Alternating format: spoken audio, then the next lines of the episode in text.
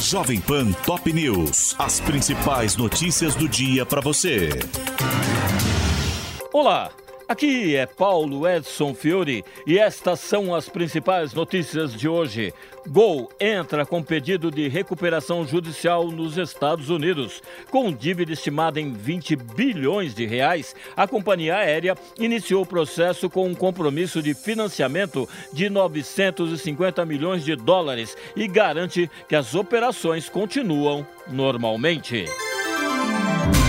Investigações da PF sobre uso de software espião mostram que a BIM montou esquema paralelo para monitorar desafetos de Jair Bolsonaro. A operação deflagrada ontem realizou buscas e apreensões em endereços ligados aos investigados no esquema, entre eles o deputado Alexandre Ramagem, ex-diretor da Agência Brasileira de Inteligência. Ramagem disse que a investigação da PF é salada de narrativas para incriminá-lo. O o ex-chefe da ABIN afirmou que não há provas das acusações e garante que nem ele, nem os policiais que estavam sob seu comando tinham acesso às senhas do sistema de espionagem. A PF afirma que a direção da ABIN no governo Lula dificultou a apuração sobre espionagem. O relatório da corporação enviado ao ministro Alexandre de Moraes diz que o comando da agência realizou ações que interferiram no bom andamento das investigações.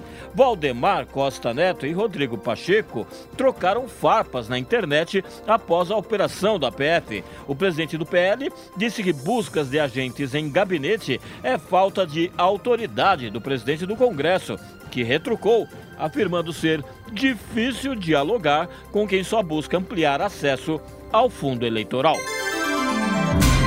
Lula sobe o tom e ameaça romper acordo com o Paraguai sobre Itaipu. O presidente resiste em aumentar a tarifa paga pelos 33% de energia que os paraguaios não consomem da cota a que tem direito na produção da usina. E os vizinhos ameaçam ir à Corte Internacional.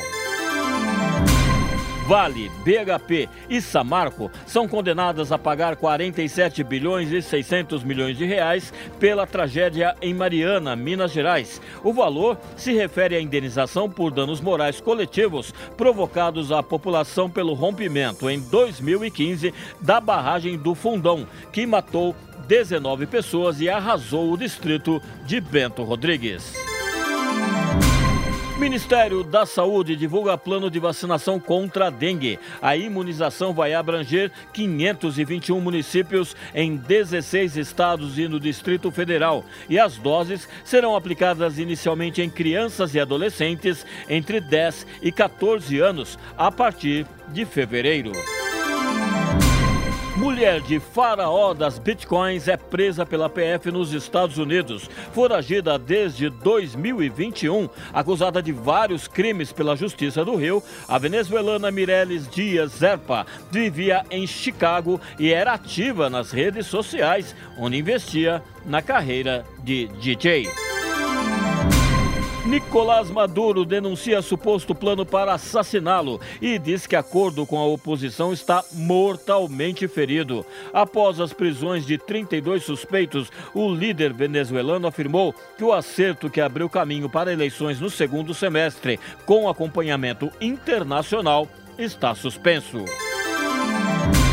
Corte Internacional de Justiça anuncia hoje primeira decisão sobre a ação contra Israel por suposto genocídio em Gaza. Na acusação, a África do Sul pede à Corte a suspensão imediata dos combates a fim de evitar a continuidade de eventual violação do texto da ONU, mas Tel Aviv sinalizou que não cumprirá as decisões.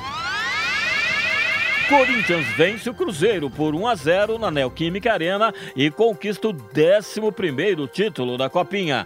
Pelo Campeonato Paulista, o Santos vence a Ponte Preta na Vila Belmiro por 3 a 1 e Santo André e Novo Horizontino empatam sem gols no Brunão, no ABC. Este é o podcast Jovem Pan Top News. Para mais informações, acesse jovempan.com.br. Jovem Pan Top News. As principais notícias do dia para você.